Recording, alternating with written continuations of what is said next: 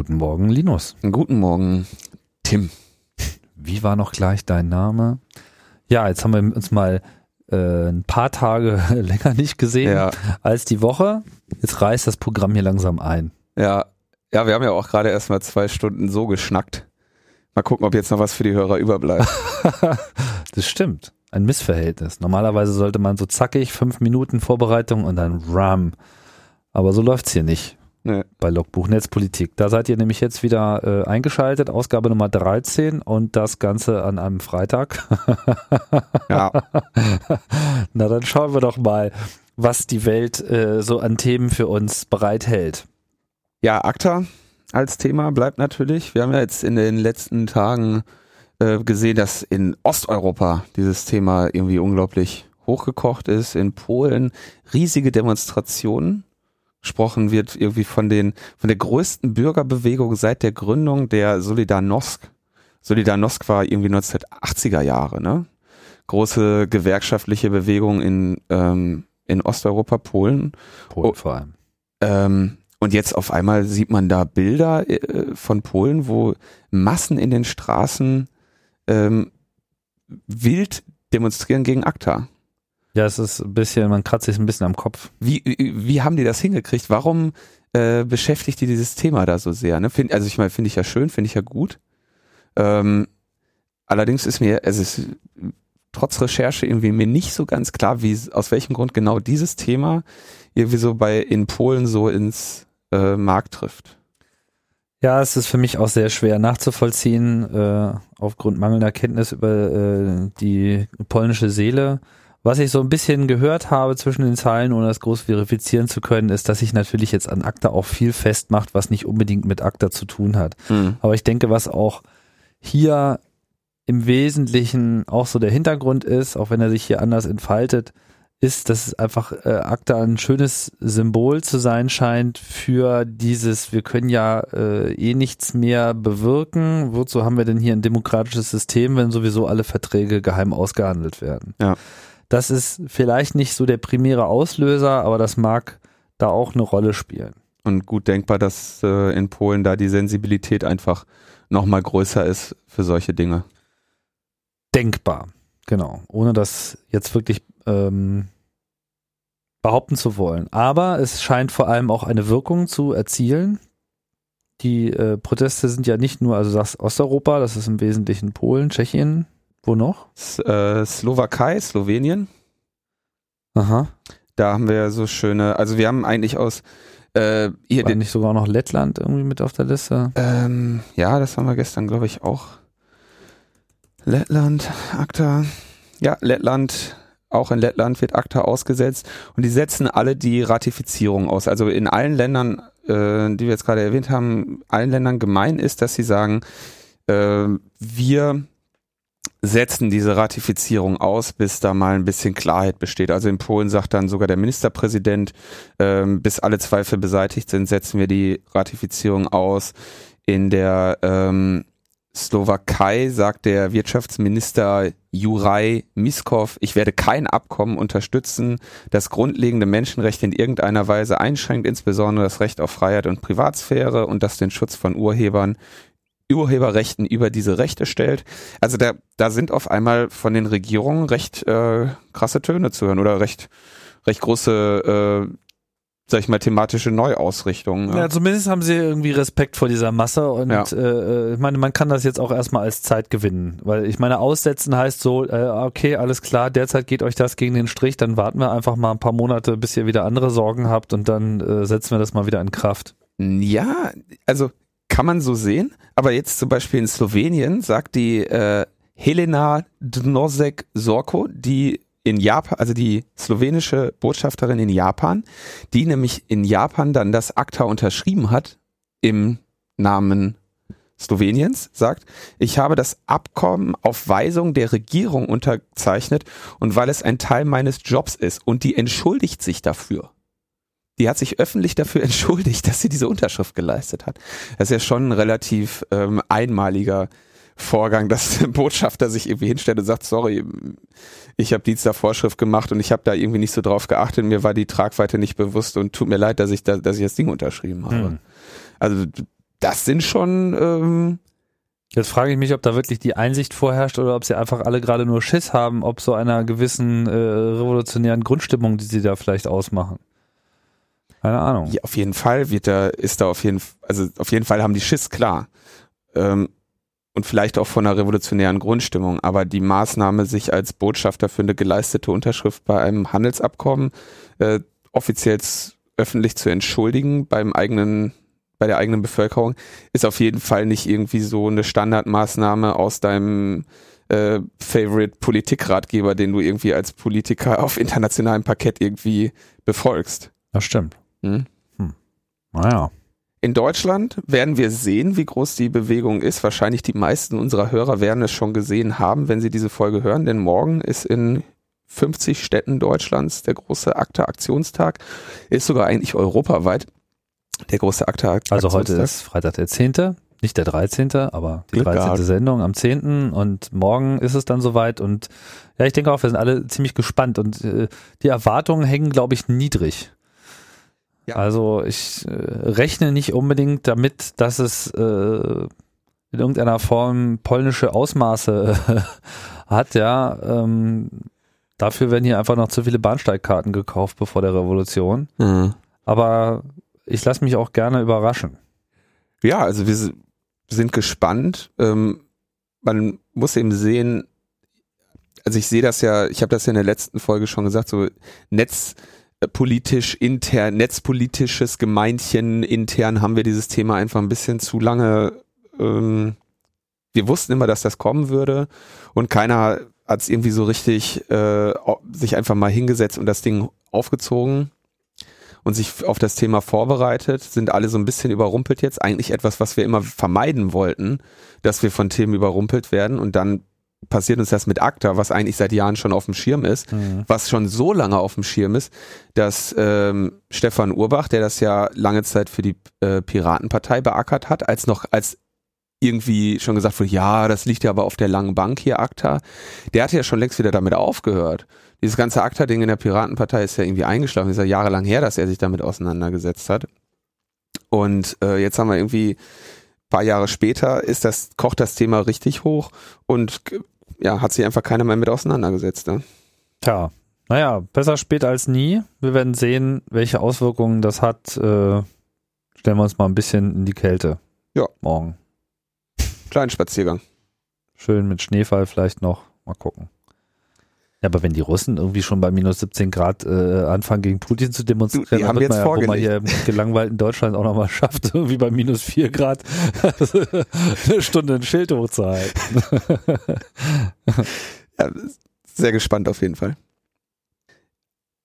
Dann Neues vom Gericht, Neues von den Gerichten. Ähm, Anfang Februar waren die beiden Anhörungstage zur am vom obersten Berufungsgericht des Vereinigten Königreiches äh, bezüglich der Auslieferung des Herrn Assangers, der Julian Assange. Und ähm, da ist eigentlich nur zu festzuhalten, also die Entscheidung des Gerichtes ist äh, erst später zu erwarten, aber die beiden Anhörungstage gibt's jetzt. Einzige, was man dazu sagen kann, die haben sich sehr auf äh, so eine prozedurale Argumentation gestützt. Ne? Also wie, also diese Abläufe was weiß ich, darf eine Staatsanwaltschaft einen äh, internationalen äh, Haftbefehl aussetzen und darf dann ausgeliefert werden, obwohl da keine Anklage vorliegt und so weiter. Das heißt, da, selbst wenn er jetzt sich in dieser Berufung gegen die Auslieferung durchsetzen würde, wäre das eher so eine Aufhebung echt dritter Klasse, ne? Also das wäre dann, das wäre wirklich so. Oh, Formfehler und so. Ja, also das, den Sieg würde ich eigentlich gar nicht haben wollen, ja, an seiner Stelle. Ähm, könnte man sicherlich öffentlichkeitswirksam bessere äh, ja, ist die Frage, ob er das überhaupt erwarten kann. Ne? Mhm. Also ich meine, wenn sie schon so vorgehen, scheinen sie ja nicht sehr viel andere äh, äh Waffen äh, mit ja. sich zu führen. Das ist schon ein bisschen merkwürdig. Von daher muss man sich vielleicht darauf einstellen, dass also äh, Herr Assange tatsächlich äh, dann mal in Schweden vorläufig in Untersuchungshaft oder welcher Haft auch immer genommen wird, um dann eben dort sein Trial zu bekommen. Und dann wird es äh, sicherlich interessant, ob es wirklich droht, dass die Schweden ihn in die USA ausliefern, wie das ja, was ja, sagen wir mal, seine eigentliche Befürchtung ist, oder zumindest seine eigentlich geäußerte Befürchtung ist. Äh, ich bin mir nicht so ganz so sicher, wie viel Shitstorm Schweden so ertragen kann. Ja, also bisher hatte man ja eigentlich immer ein ganz gutes Bild äh, von diesem Land, aber das, ja, wenn wir ja hier auch gleich in der nächsten mhm. Meldung haben, das scheint mir auch irgendwie alles nicht mehr so richtig gesichert zu sein. Andererseits ist so dieser Einfluss von den USA, wenn er sich denn wirklich in einem Maße manifestiert, dass er auch für sichtbar wird, in der schwedischen Bevölkerung sehr unpopulär. Das ja. kann man, das kann man auf jeden Fall sagen. Also in dem Moment, wo äh, nachgewiesen wird, hier habt ihr quasi als äh, auf, auf, auf Anweisung fremder Mächte gearbeitet, das kommt da gar nicht gut an. Was mich noch so ein bisschen weiter interessiert an diesem Fall ist, äh, WikiLeaks befindet sich jetzt seit so langer Zeit in der, in der Lähmung, ne? Wie, sie machen ja ihre Sache mit der finanziellen Blockade und das ist ja auch richtig, die besteht ja weiterhin, da ist dieses Projekt bedroht. Aber dann kommen sie, wir hatten das ja schon besprochen, mit ihrem Social Network irgendwie um die Ecke. Und also was, was da irgendwie in letzter Zeit läuft und man fragt sich eigentlich, müsste es doch auch, sagen wir mal, eine Strategie für Wikileaks, die als Option auf jeden Fall dastünde, wäre zu sagen, alles klar, ähm, hier übernimmt jetzt mal jemand anders das Ruder und ähm, der Assange geht irgendwie seine Sache an, aber da scheint ihm vermutlich sein eigenes Ego ein bisschen im Wege zu stehen. Ähm, da einfach mal jetzt wirklich zu delegieren und zu sagen, okay, lass dieses Projekt weiterlaufen. Ähm, stattdessen wird bezieht er die, seinen, seinen Prozess oder seine, was heißt sein Prozess, aber dieses Vorgehen und die Vorwürfe gegen ihn immer auf Wikileaks mit und will quasi Wik Wikileaks, hat wahrscheinlich Angst, dass er Wikileaks nicht mehr im Rücken hat, wenn, wenn dieses Thema dann irgendwann mal richtig in, dem, in der Öffentlichkeit ausdiskutiert wird, dieser Vorwürfe. Ja, weil ein, also um das mal zusammenzufassen, mein Vorwurf würde lauten, dass er WikiLeaks da oder die, die Marke WikiLeaks zu seinem eigenen Schutze in diesem Fall nutzen möchte und gleichzeitig damit WikiLeaks nicht unbedingt was Gutes tut, weil also WikiLeaks, so etwas wie WikiLeaks kann auch ohne Julian Assange funktionieren. Es könnte wahrscheinlich im Moment sogar besser funktionieren ohne ihn, aber da passiert nichts.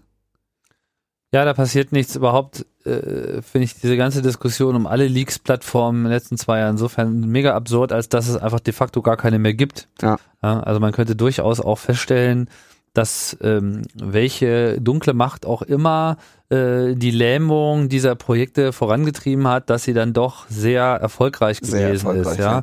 Und äh, es kann natürlich auch sein, und na, es ist wahrscheinlich auch so, dass auch die Beteiligten sich selbst sehr der Lähmung hingegeben haben oder zumindest diese Lähmung doch fahrlässig in Kauf genommen haben durch entsprechend fahrlässiges äh, Verhalten. Ja, ich will es jetzt alles gar nicht wiederholen, aber diese ganzen Streitereien, Auseinandersetzungen, dieses ganze dievenhafte Getue, das war einfach nicht hilfreich. Und man ist halt auch schon seit längerer Zeit extrem gespalten zwischen so einem Projekt, was sich wirklich sehr unpopulär benimmt, aber auf der anderen Seite eigentlich das ganze Potenzial zur Unterstützung hätte. Ja. Ob das jetzt am Ende noch ausreicht, weiß ich nicht. Es ist auch interessant, dass ob trotz verschiedenster Ankündigungen so sich so recht gar kein drittes alternatives Projekt manifestiert, was äh, versucht in dem gleichen Maße vorzugehen. Ob das an mangelnder technischer Expertise liegt, äh, was ich mir ehrlich gesagt gar nicht vorstellen kann, oder einfach nur an mangelnder Traute, da wirklich äh, ranzugehen, was ich mir schon sehr viel mehr vorstellen kann.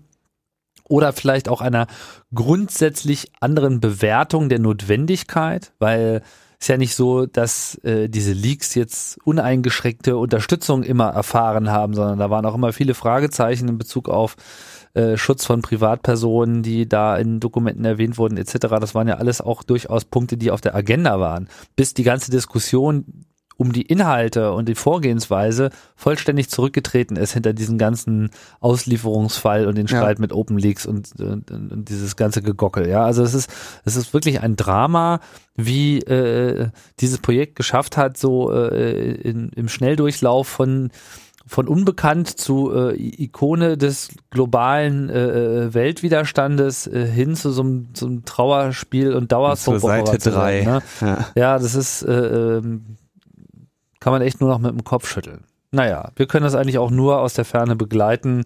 Noch ist nicht viel passiert, aber die Dinge schreiten langsam voran. Ja, noch ganz kurz weiterer Punkt. Die Anhörung Bradley Mannings äh, hat da eben begonnen.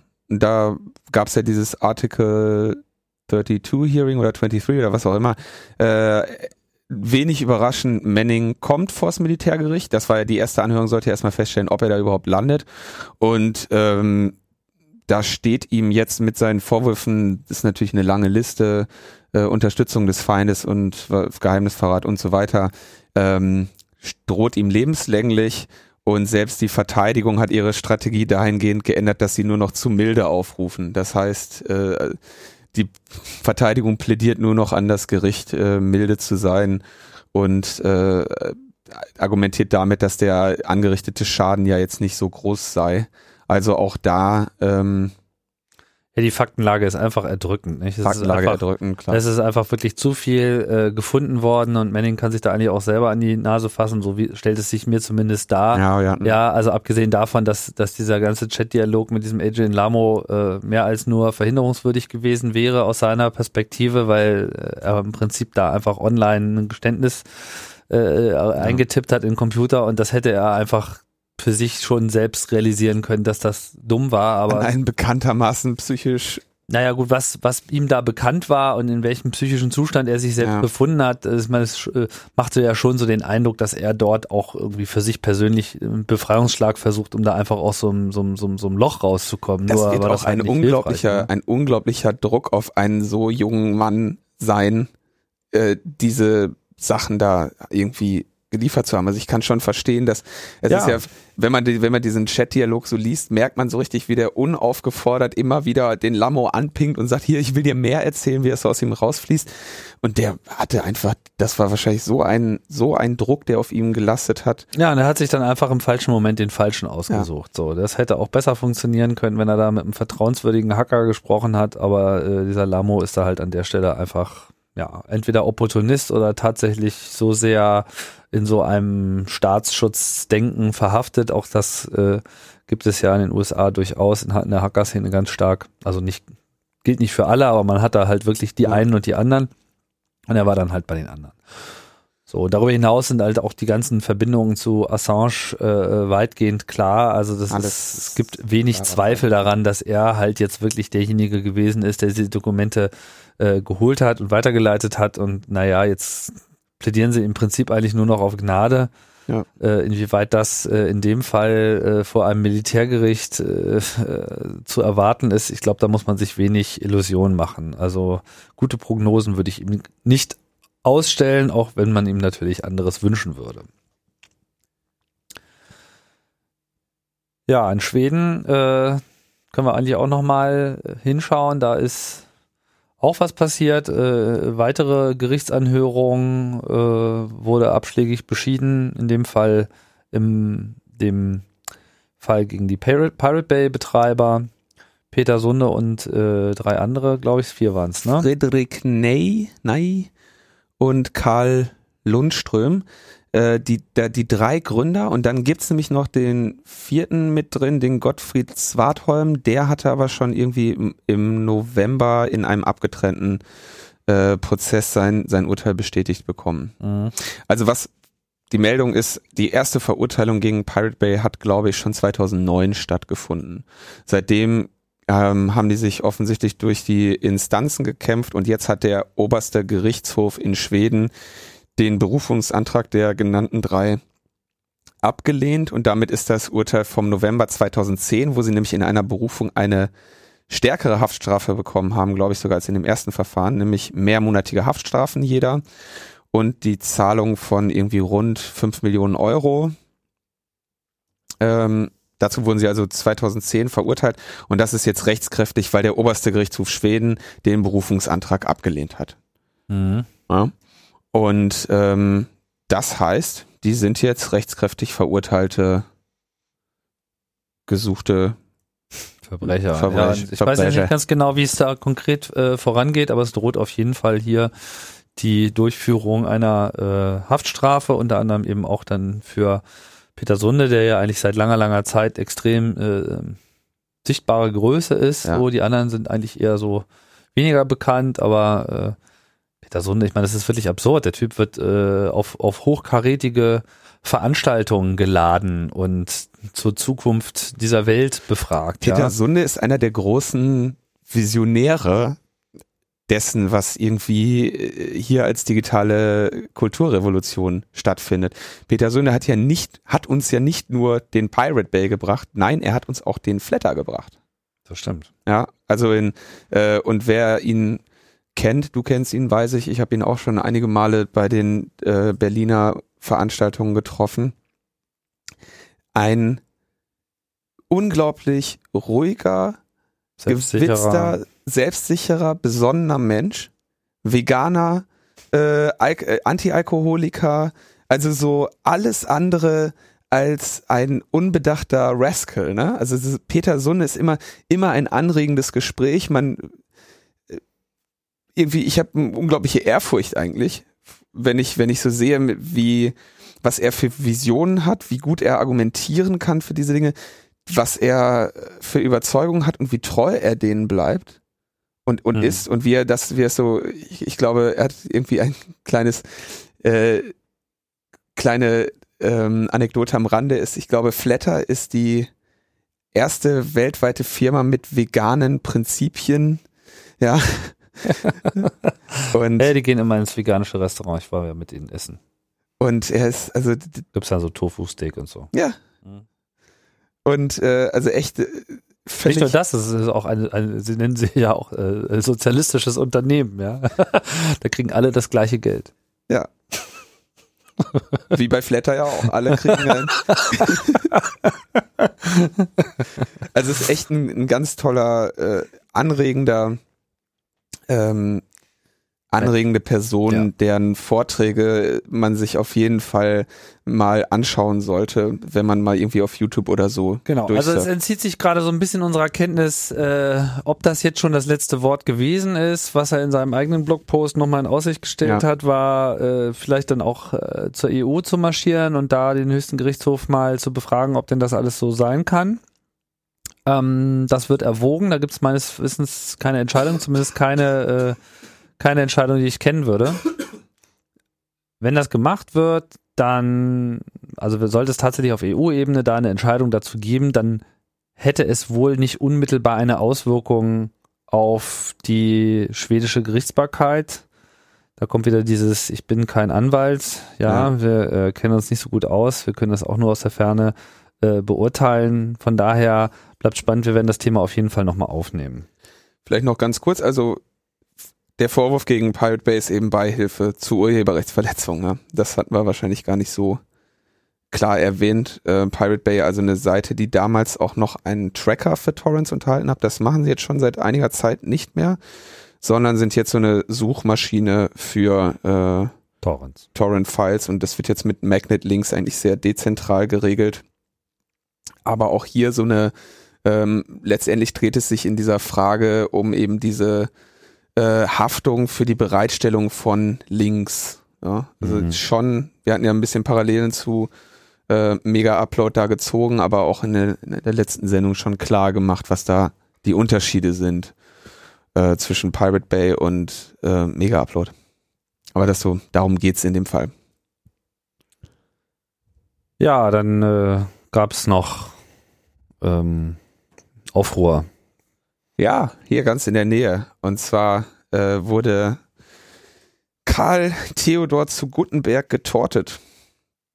Äh, in einem Café in Berlin-Friedrichshain hat sich das zugetragen.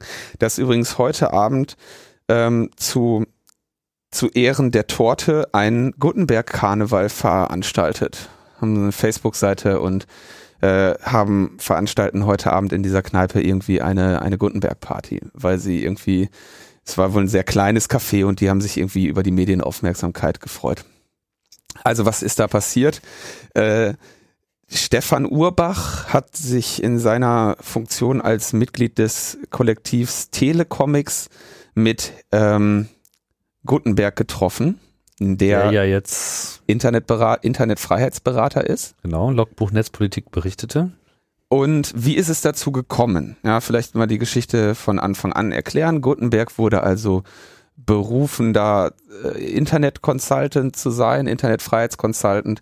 Und es fand sich dann kurz darauf als Reaktion auf der Seite von Telecomics. Telecomics sind die, ähm, die damals, als in, äh, in Nordafrika das Internet abgeschaltet wurde, Modem-Einwahlknoten bereitgestellt haben in Deutschland. Damals, vor ja, einem Jahr. Vor einem Jahr. äh, ähm, ziemlich genau ein Jahr her sogar. Ah. Ähm, und dann quasi das Internet wiedergebracht haben, indem sie den Leuten Fernverbinden, also für, für teure Ferngesprächverbindungen Möglichkeit gegeben haben, ins Internet zu kommen. Ähm, dieses Grüppchen hat also dann auf seiner Webseite einen offenen Brief an Gutenberg geschrieben und gesagt, wir würden uns mal gerne mit Ihnen unterhalten. Und ähm, soweit ich das mitbekommen habe, hat Stefan Urbach diesen Brief jetzt nicht unbedingt selber geschrieben bekam aber dann quasi den Zuschlag. Einen Anruf von Gutenberg, der sagte, Mensch, hier, lass mal treffen. Und ähm, Stefan hat das dann auch ja publik gemacht, hat das irgendwie sofort getwittert und gesagt, hier, äh, Gutenberg hat sich bei mir gemeldet, will sich mit mir treffen. Wir treffen uns irgendwie Anfang Februar. Und in dem Moment war natürlich für Stefan Urbach so eine Falle zugeschnappt, weil er hätte jetzt entweder sagen können, ich lehne das ab, mich mit ihnen zu unterhalten und hätte damit Telecomics, sag ich mal, dauerhaft von jeglicher Zusammenarbeit mit der EU, finanzieller Unterstützung von der EU und jeglicher politischer Glaubwürdigkeit äh, abgeschnitten, weil man gesagt hätte, ey, Telecomics Jungs so, wir gehen zu euch hin, wollen uns mit euch unterhalten und ihr lehnt ab. Was seid ihr denn für ein Internetfreiheitskollektiv? Ja, wenn ihr nicht, wenn ihr nicht die Gelegenheit wahrnehmt, äh, euch auf EU-Ebene mit unseren Beratern zu treffen. Das heißt, die Option stand eigentlich nicht wirklich, äh, stand nicht wirklich zur Debatte. Andererseits musste er jetzt irgendwie äh, als Vertreter der deutschen Netzgemeinde TM äh, sich zum Steigbügel für Gutenberg machen äh, bei der Planung dessen politischen Comebacks, weil nichts anderes ist ja diese Tätigkeit. Das ist der erste Schritt eines Comebacks und es wird auch langfristig ähm, als ein solcher in die äh, Geschichte seiner Kanzlerschaft eingehen. Man könnte auch von einer Beschäftigungsmaßnahme sprechen, ja. Also ich will das gar nicht so überhöhen. Wie auch immer, er muss, er, er muss quasi für die Glaubwürdigkeit Gutenbergs herhalten in dem Fall. Und was natürlich dann passiert, Stefan Urbach ist auch Mitglied der Piratenpartei und äh, dort auch beschäftigt. Oh man, der hatte jetzt gerade wieder seine seine seine Job Description hat sich da jetzt gerade wieder geändert. Ähm, auf jeden Fall sagen natürlich dann die Piraten, was ist denn hier los? Eines unserer prominenteren Mitglieder macht auf einmal Hinterzimmergespräche mit äh, Gutenberg. Denn dieses Treffen sollte ja unter Ausschluss der Öffentlichkeit stattfinden. Und da hat sich dann ein länger, ein mehrwöchiger äh, Sturm der Entrüstung, um mal das Wort Shitstorm nicht so zu strapazieren, gegen ihn ähm, ergossen, was also da, äh, was sich also darauf bezog, dass er sich da trifft und in welcher Funktion er es tut und er musste immer klarstellen, dass er das als Telekomix macht und nicht als Piratenpartei und ähm, sehr hitzige Debatte und dann hat jetzt eben irgendwann in der letzten Woche dieses Treffen st tatsächlich stattgefunden. Und wie auch immer es passiert sein mag, haben, also es war ja eigentlich, dieser Ort war nicht öffentlich bekannt. Irgendwie muss wohl spontan doch bestimmten Menschen mitgeteilt worden sein, wo er sich befand. Vermutlich irgendwie dadurch, dass jemand im Café Gutenberg erkannt hat oder wie auch immer. Auf jeden Fall sitzt in einem dann veröffentlichten Video der Gutenberg da in diesem Café oder in dieser Kneipe und kriegt eine Schwarzwälder Kirschtorte ins Gesicht gedrückt. Das Video ist irgendwie unterlegt mit so Musik. Hätte ich dich heute erwartet, hätte ich Kuchen da. Oh Mann. Und ähm, ja, Stefan Urbach äußerte sich dann dazu, dass das jetzt nicht unbedingt notwendig gewesen wäre stand natürlich dann auch erstmal unter Verdacht, irgendwie an der Aktion beteiligt zu sein. Ja, das ist äh, natürlich nachvollziehbar, ne? Aber äh, das ist wohl offensichtlich nicht der Fall gewesen, ähm, weil er sich ja auch hatte die hat die Aktion ja dann auch kritisiert. Ähm, ansonsten ist noch zu sagen, diese Torte, die da offensichtlich in großer Eile besorgt wurde, hatte einen harten Kern und eignete sich daher nur bedingt zum Torten. Wenn man sich also andere Videos anschaut mit voll, voll Sahnetorten, so die Bill Gates Torte zum Beispiel. Die, also das war eine sehr schöne Torte. Also die, diese Bill Gates Torte, die hat auf jeden Fall sehr viel besser gesessen als die bei Gutenberg. Das war ja aber auch der Groß, äh, Großmeister des, des, des Sahnetortenschmeißens. Ja. Der das gemacht hat. Ähm, wie hieß denn der Vogel nochmal? Der hat ja äh, diverse Leute tortiert. Also das ist ja äh, nicht kein Einzelfall gewesen. Ne? Äh, das habe ich jetzt gerade mal nicht. Großmeister des Torten. muss ich gleich nochmal nachschlagen. Das ist schon äh, Liegt so lange her. Also das Video ist natürlich omnipräsent. Ne? Mhm. Wie hieß denn dieser Freak? Also vielleicht noch da, diese Aktion, dass, äh, dass Gutenberg da getortet wurde, ähm, wurde dann durchaus von einigen Leuten auch äh, irgendwie sehr kritisch gesehen. Mhm. Ähm, ich ja. denke mal, äh, es ist niemand zu Schaden gekommen und ähm, insofern ist das decke, äh, sehe ich das noch und im Rahmen von einer politischen Aktion. Und er hat's ja auch erstaunlich äh, gut weggepackt. Er hat dann irgendwie auf Facebook äh, wohl irgendwie geschrieben, er hätte beim nächsten Mal gerne eine Käse-Sahnetorte. Ich bin mir relativ sicher, dass er die auch dann kriegen wird. Ja, also ich denke, das Gegenteil ist hier erreicht worden. Ja, also da äh, haben sich, glaube ich, ein paar Leute nicht unbedingt einen Gefallen getan. Ne? Äh, weil ich glaube, der Punkt der, der fortgesetzten Abstrafung äh, für ihn war eigentlich, äh, das war einfach abgeschlossen, soweit, mhm. das Kapitel, ja. Und jetzt da noch drauf zu hauen, ich meine, da kann man äh, lange die, ähm, wie soll ich sagen, Bestätigung seiner Ex äh, Existenz durch irgendwelche Aktivitäten äh, äh, lamentieren, ja, das war jetzt kein öffentlicher Auftritt und an der Stelle finde ich das eigentlich auch, pff, ja, also ich will das jetzt nicht irgendwie verdammen oder so, aber ich finde es unklug, weil ich finde ja. nicht, nicht, dass es, äh, dass es jetzt irgendwie groß was gebracht hat. Man hatte auch nicht so den Eindruck, dass das so im Netz auf einmal äh, mit großer Begeisterung aufgenommen wurde. Vielleicht auch schon deshalb, weil, ja, weil es eben konkret in dem Moment auch wirklich in so einem Moment war, den man zwar kritisch sehen kann, diese Auseinandersetzung, aber an der Stelle reden wir jetzt mal echt auch über Realpolitik und reden wir auch wirklich um konkrete ja. Fortschritte. Man kann sich natürlich lange Zeit darüber äh, beklagen, wie sehr man ignoriert wird und, und so weiter und äh, die Politik macht ja, was sie will, ja, und okay, ich kann ja verstehen, dass man jetzt nicht besonders glücklich ist, dass man jetzt ausgerechnet ihn da vor die Nase gesetzt bekommt, ja. Aber ich fand das in gewisser Hinsicht auch schon wieder lustig, ja. Also das, äh, ja, das, äh, sieh's mal andersrum. Ja, dieses, hätte sich das Gutenberg träumen lassen, noch vor einem Jahr, dass er irgendwann mal gezwungen sein wird, für diese Nerds, die ihn letzten Endes aus dem, aus dem Amt gehoben haben durch ihre Wiki- und Online-Aktivitäten, diese ganze Vernetzung mhm. und diesen ganzen äh, äh, äh, Netzsturm, mit dem er sicherlich nie so gerechnet hat dass, dass er jetzt auf einmal der, der, der, der Dienstbote ist, der da äh, durch die Gegend geschickt wird, um irgendwie zuzusehen, wie man die unterstützen kann und denen irgendwie Kohle bringen kann. Das finde ich eigentlich schon finde ich eigentlich schon ganz, ganz lustig so, ja. Und, und, und da dann irgendwie noch drauf zu schlagen, das weiß ich nicht. Also da, da tritt man einfach nur die, die schon am Boden liegen und das ist, keine Ahnung. Also mich, mich, mich ich, ich, mir ist es einfach nicht gelungen, mich da jetzt besonders drüber zu freuen oder das irgendwie toll oder als notwendig äh, anzusehen. Also deswegen, wie gesagt, so kann man, ist, ist auf jeden Fall eine zwiespältige Aktion. Mhm ähm, was, weshalb es mir so wichtig war, diesen Rahmen da nochmal ähm, darzustellen, weil dass, dass Stefan Urbach da in so einer, in so einer Situation war, in der er eigentlich jede Option, die er hatte, war eine schlechte. Ja, also wie gesagt, nicht mit Gutenberg reden wäre nicht möglich gewesen. Mit Gutenberg reden war äh, ein Problem.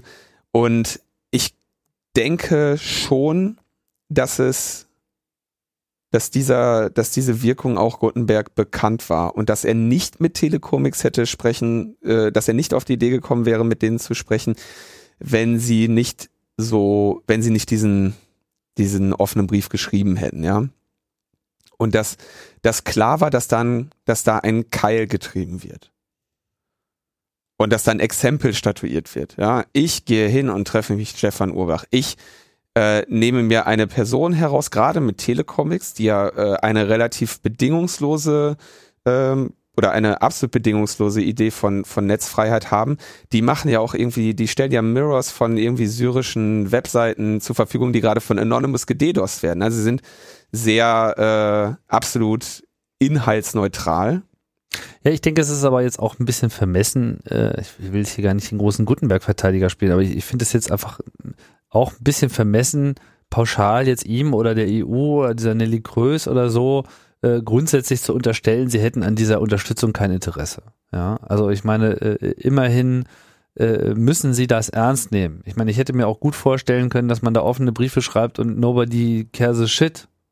Ja, jetzt ist das schon ja. so, dass du eben sowas schreibst und dann, dann, dann gibt es sogar eine Reaktion. Sogar und sich eine, darüber dann noch groß aufzuregen, nur weil einem jetzt der Bote gerade nicht mal passt, weil er ja. halt rein zufällig, und das ist in gewisser Hinsicht Zufall, ja. Sie hätte ja auch irgendjemand anders nehmen können. Dann wäre diese ganze, da hätte dann niemand drüber geredet. Verstehst du? Dann so, ah, okay, jetzt kommt die EU und will Telecomics unterstützen, schön.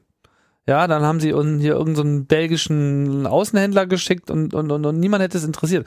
Aber nur weil jetzt äh, da dieser eine freie Berater gerade in Deutschland halt irgendwie gerade mal die Arschkarte des Jahres gezogen hat, passt es auf einmal nicht. Also das ist mir einfach zu einfach. Verstehst du? Das ist mir einfach äh, ja, an der Stelle einfach aber so, so, so würde ich die Situation halt auch nicht interpretieren. Also wenn du sagst, äh, also der, der Berater zieht die Arschkarte des Jahres, wir haben ja hier auch noch andere, äh, wir haben ja hier noch eine andere Folge bei Logbuch Netzpolitik gehabt, wo wir äh, die die Situation, dass Gutenberg da jetzt auf einmal in dieser Position ist, auch äh, noch etwas, etwas anders bewertet haben. Da fiel übrigens sogar noch von mir der Satz, wahrscheinlich trifft er sich demnächst noch mit Telecomics. Ja, was dann auch tatsächlich ja passiert ist. Ähm, ja gut, ich meine, man muss natürlich die, die Inauguration als solche, das, das, da haben wir uns, äh, haben wir dann Stellung bezogen. Ja. Davon habe ich ja auch gar nichts abzuziehen. Aber irgendwann muss man dann diese Realität auch einfach mal akzeptieren. Ja, dass man das jetzt scheiße findet oder, oder, oder, oder ein Treppenwitz der Geschichte oder was auch immer, fein, so, aber soll es ja. jetzt vorangehen oder nicht? Das ist eigentlich alles, ja. was ich sagen will. Aber da, das ist ja, ich meine, diese Aktion ist ja unabhängig davon, von jetzt, was auch mit Telecomics passiert ist. Ähm, das ist ja davon un, also das bleibt dem ja unbenommen, wie Ditsche immer so schön sagt. Ähm, das heißt, das, das läuft und nebenbei hat er eben noch mal eine Torte ins Gesicht bekommen. So, ist ja. okay. Ist, ist okay und wir werden sehen, die haben ja angekündigt, dass sie das jetzt jedes Mal machen wollen, wenn Gutenberg irgendwo äh, an seinem politischen Comeback arbeitet und wir werden sehen, ob sie das machen oder nicht. Ich habe auch, wie gesagt, das waren äh, irgendwie Anonymous und irgendwie Konditoren oder so nannten, die, die digitalen Konditoren und Anonymous haben das irgendwie gemacht. Gut, haben sie gemacht und ähm, finde ich jetzt, also ich, ich finde die Aktion nicht wichtig genug oder nicht, nicht kräftig genug, als dass, das, dass, dass, als dass ich sie jetzt ernsthaft strategisch kritisieren würde. Ja. So, das, also das, das war mir einfach so wichtig. Haben sie gemacht. Fand ich auch in dem Moment ganz, das Video fand ich ganz lustig. Gut, wer kriegt eine Torte ins Gesicht? Dann denkt man sich irgendwie, er ist ein bisschen wenig dran pappen geblieben. Ja, ich, ich, ja. ich versank so ein bisschen ja. in mir und versetzte mich einfach in die Situation von dem Stefan Urbach ja, der was weiß ich, vielleicht schon eine halbe Stunde in dem Moment einfach versucht hat, seriös da aufzutreten und danach einfach zwangsläufig in Verdacht gerät, damit irgendwas zu tun zu haben. Das war einfach das Erste, was mir durch den Kopf ging. Und da dachte ich mir so, ich hätte da jetzt nicht sitzen wollen. Also das wäre mir echt peinlich gewesen in dem Moment. Ja, aber also der hatte damit nichts zu tun. Naja, Umso. klar, aber der Verdacht, äh, weiß ich nicht, ob man den so ausgeräumt bekommt. Ist halt so.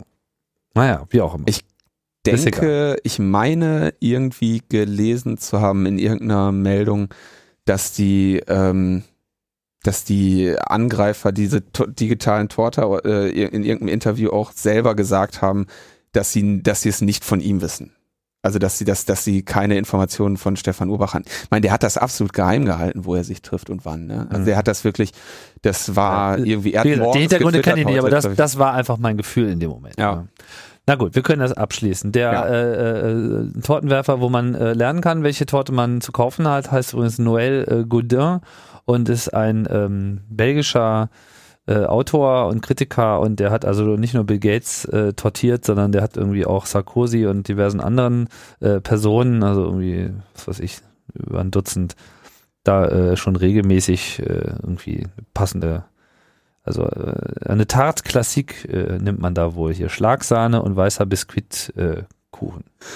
Das französische Wort für eine Torte ist ein, eine Entartage. Tarte, die Torte, Entartage. Tortierung. Ja, also, oh, der hat aber eine lange Liste. Meine Güte, der ist fleißig, der Junge. Ja, Mann. ja, das ist, wie ich schon sagte, der ist halt einfach mal die Referenz, was das Tortenwerfen betrifft. Vielleicht noch ganz kurz, also diese Aktion des Tortenwerfens, also die Symbolik des Tortenwerfens finde ich äh, vielleicht deswegen auch meine meine Sympathie für diese Aktion. Die Symbolik des Tortenwerfens finde ich also als als politische Ausdrucksform das Tortenwerfen finde ich eigentlich eine eine ziemlich ähm, feine. Also so dieses also einfach so knallt einmal eine Torte ins Gesicht. Das ist halt so eine, ich meine, es ist keine Körperverletzung, äh, es ist, äh, es ist irgendwie da, da, so, aber, und jeder weiß, was gemeint ist, so, und dieses, dieses kleine Torte statt vieler Worte, was ja auch das, äh, der Titel dieses, dieses Videos ist, was da veröffentlicht wurde, das ist, das finde ich als, als politisches Statement durchaus sehr, ähm, sehr wirkungsvoll. Ja? Und ähm, ich, also ich persönlich hätte nichts dagegen, wenn das jetzt einfach mal wieder ein bisschen öfter passieren würde. Ja? Weil ich also so, ich finde diese, diese, diese Aktion, zack, Torte, Batsch, ähm, also das finde ich einfach witzig. Seht schon, du hast da, Wenn du dir irgendwie anguckst, wie Bill Gates da über den Weg lang geht und, und dann kann man sich stundenlang angucken. Insofern, du hast Ähm, Spaß. also auch, äh, es gab nämlich dann auch einige, die dann dieses, ja, hier, äh, äh, bösartig gemeine Aktionen und Angriffe auf diese Person und so. Und da finde ich, muss man bei der Bewertung einer Tortung durchaus mal wieder die Kirche im Dorf lassen. So, das ist, ne, ist keine schwerwiegende Verletzung, das ist lustig. Ja, äh, das sieht witzig aus. also, ähm, Bloß Schwarzwälder Kirsch sollte man nicht nehmen. Schwarzwälder Kirsch offensichtlich, das haben jetzt echt ein paar äh, Leute gelernt. So Schwarzwälder Kirsch ist dafür nicht geeignet. Tja, vorher mal Wikipedia lesen. Ja, es gibt, ich habe dann auch nachher noch gesehen, es gibt ja durchaus Anleitungen dazu, ne, wo dann eben gesagt wird, wie man mit seiner Torte umgehen muss. Äh, aber insgesamt, also hier dieser Noël Godin, wenn ich mir die Liste anschaue, also ich meine, der wird ein ordentliches Büchlein haben, wo er so ein ordentliches Tagebuch sagt, so, äh, wenn er da alles äh, getortet hat. So, ich stelle mir das dann auch so vor, wie man dann irgendwie vielleicht auch mal irgendwo hin anreist, ne? Also mehrere längeren Flug, checkst dann so im Hotel ein, nimmst dir extra ein Apartment, wo du eine Küche hast, damit du eine Torte machen kannst. Und dann, weiß ich, beschäftigst du dich ein paar Stunden damit, irgendwie diese Torte zu machen. Da musst du die irgendwo reinschmieren, schmuggeln, dann patschst du die irgendjemand ins Gesicht und dann, äh, dann hast du deine fünf Minuten Ruhm. Finde ich schon, also Ja, passt schon. diese harsche Kritik am, am Torten als Aktionsform finde ich in, auf jeden Fall nicht. Na gut, wie auch immer. Logbuch Netzpolitik, äh, euer Expertenradio zum Thema Entendement Tatage. und Tatage. Entendement. Ähm, schließt damit ab. Auf Wiederhören. Bis zur nächsten Woche. Und äh, dann gucken wir mal, was rausgekommen ist bei der Revolution. Nächste Woche machen wir nicht. Stimmt. Wir machen eine Woche Pause. Bis bald. Bis bald. Ciao, ciao.